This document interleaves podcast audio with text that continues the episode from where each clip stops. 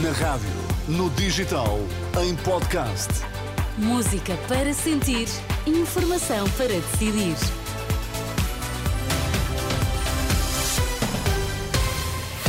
Vamos às notícias. Bom dia, Vítor Mesquita. O que é que temos em destaque a esta hora? Bom dia, Teresa. A operação da PSP por burlas em arrendamentos na área do Porto faz pelo menos 13 detidos. A União Europeia aprova princípio de acordo para novas sanções à Rússia. Vamos lá então, a edição das 11 com Vítor Mesquita.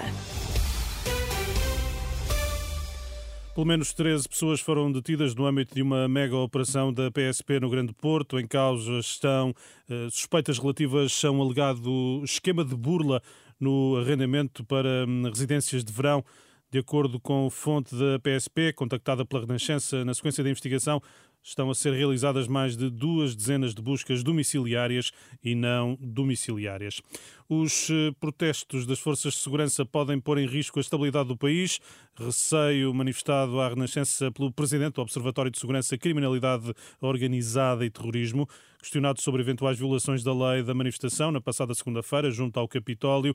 O constitucionalista Jorge Bacelar Gouveia admite que possam ter sido ultrapassados limites, o que pode ferir a credibilidade das forças de segurança junto da opinião pública as pessoas que têm uma visão um pouco mais exigente das forças de segurança, do ponto de vista do seu comportamento, do ponto de vista da sua serenidade, do ponto de vista do modo como atuam também no espaço público. Espero bem que o próximo governo tome imediatamente as medidas para que isto se resolva, porque isto pode pôr em causa digamos assim, a estabilidade do país se, se isto continuar assim sucessivamente e com ações de protesto mais veemente e, sobretudo, se forem protestos ilegais.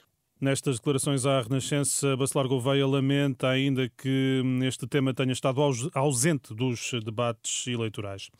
Em plena crise de protestos das forças de segurança, o Ministério da Administração Interna anuncia a adjudicação de um concurso de aquisição de 714 veículos para a GNR e a PSP. De acordo com uma nota do Ministério, trata-se de um concurso internacional no valor total de 22 milhões de euros.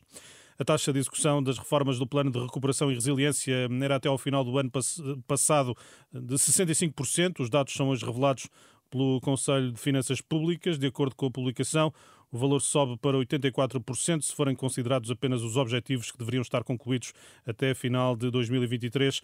O Conselho de Finanças Públicas adianta que encontravam-se por concluir sete objetivos relativos às reformas apresentadas, que incluem os três que a Comissão Europeia considerou não estarem concluídos, o que levou à suspensão parcial de verbas do eh, PRR. O Conselho conclui que a atualização do Plano de Recuperação e Resiliência, aprovado em outubro do ano passado, levou a uma revisão em alta dos objetivos de cumprimento, tendo o financiamento aumentado para mais de 22 mil milhões de euros.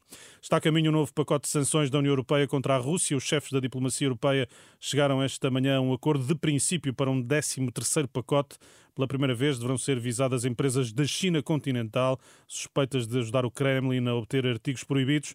De acordo com a presidência belga do Conselho da União Europeia, o acordo só deverá eh, ser eh, formalmente aprovado no próximo sábado.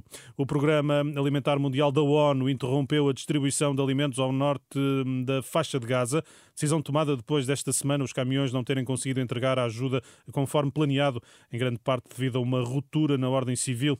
Os bens foram saqueados, o motorista de um dos eh, caminhões foi espancado. Obrigada, Vitor Mesquita. Voltamos a ouvir-te ao meio-dia. Até já. Até